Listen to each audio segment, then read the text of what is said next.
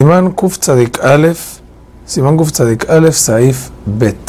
Dice el Shulchan Aruch. Hoy en día todos los empleados deben de bendecir el Amazon completo porque las personas normalmente no se hacen problemas si el empleado se demora unos minutitos más porque está diciendo el Amazon completo.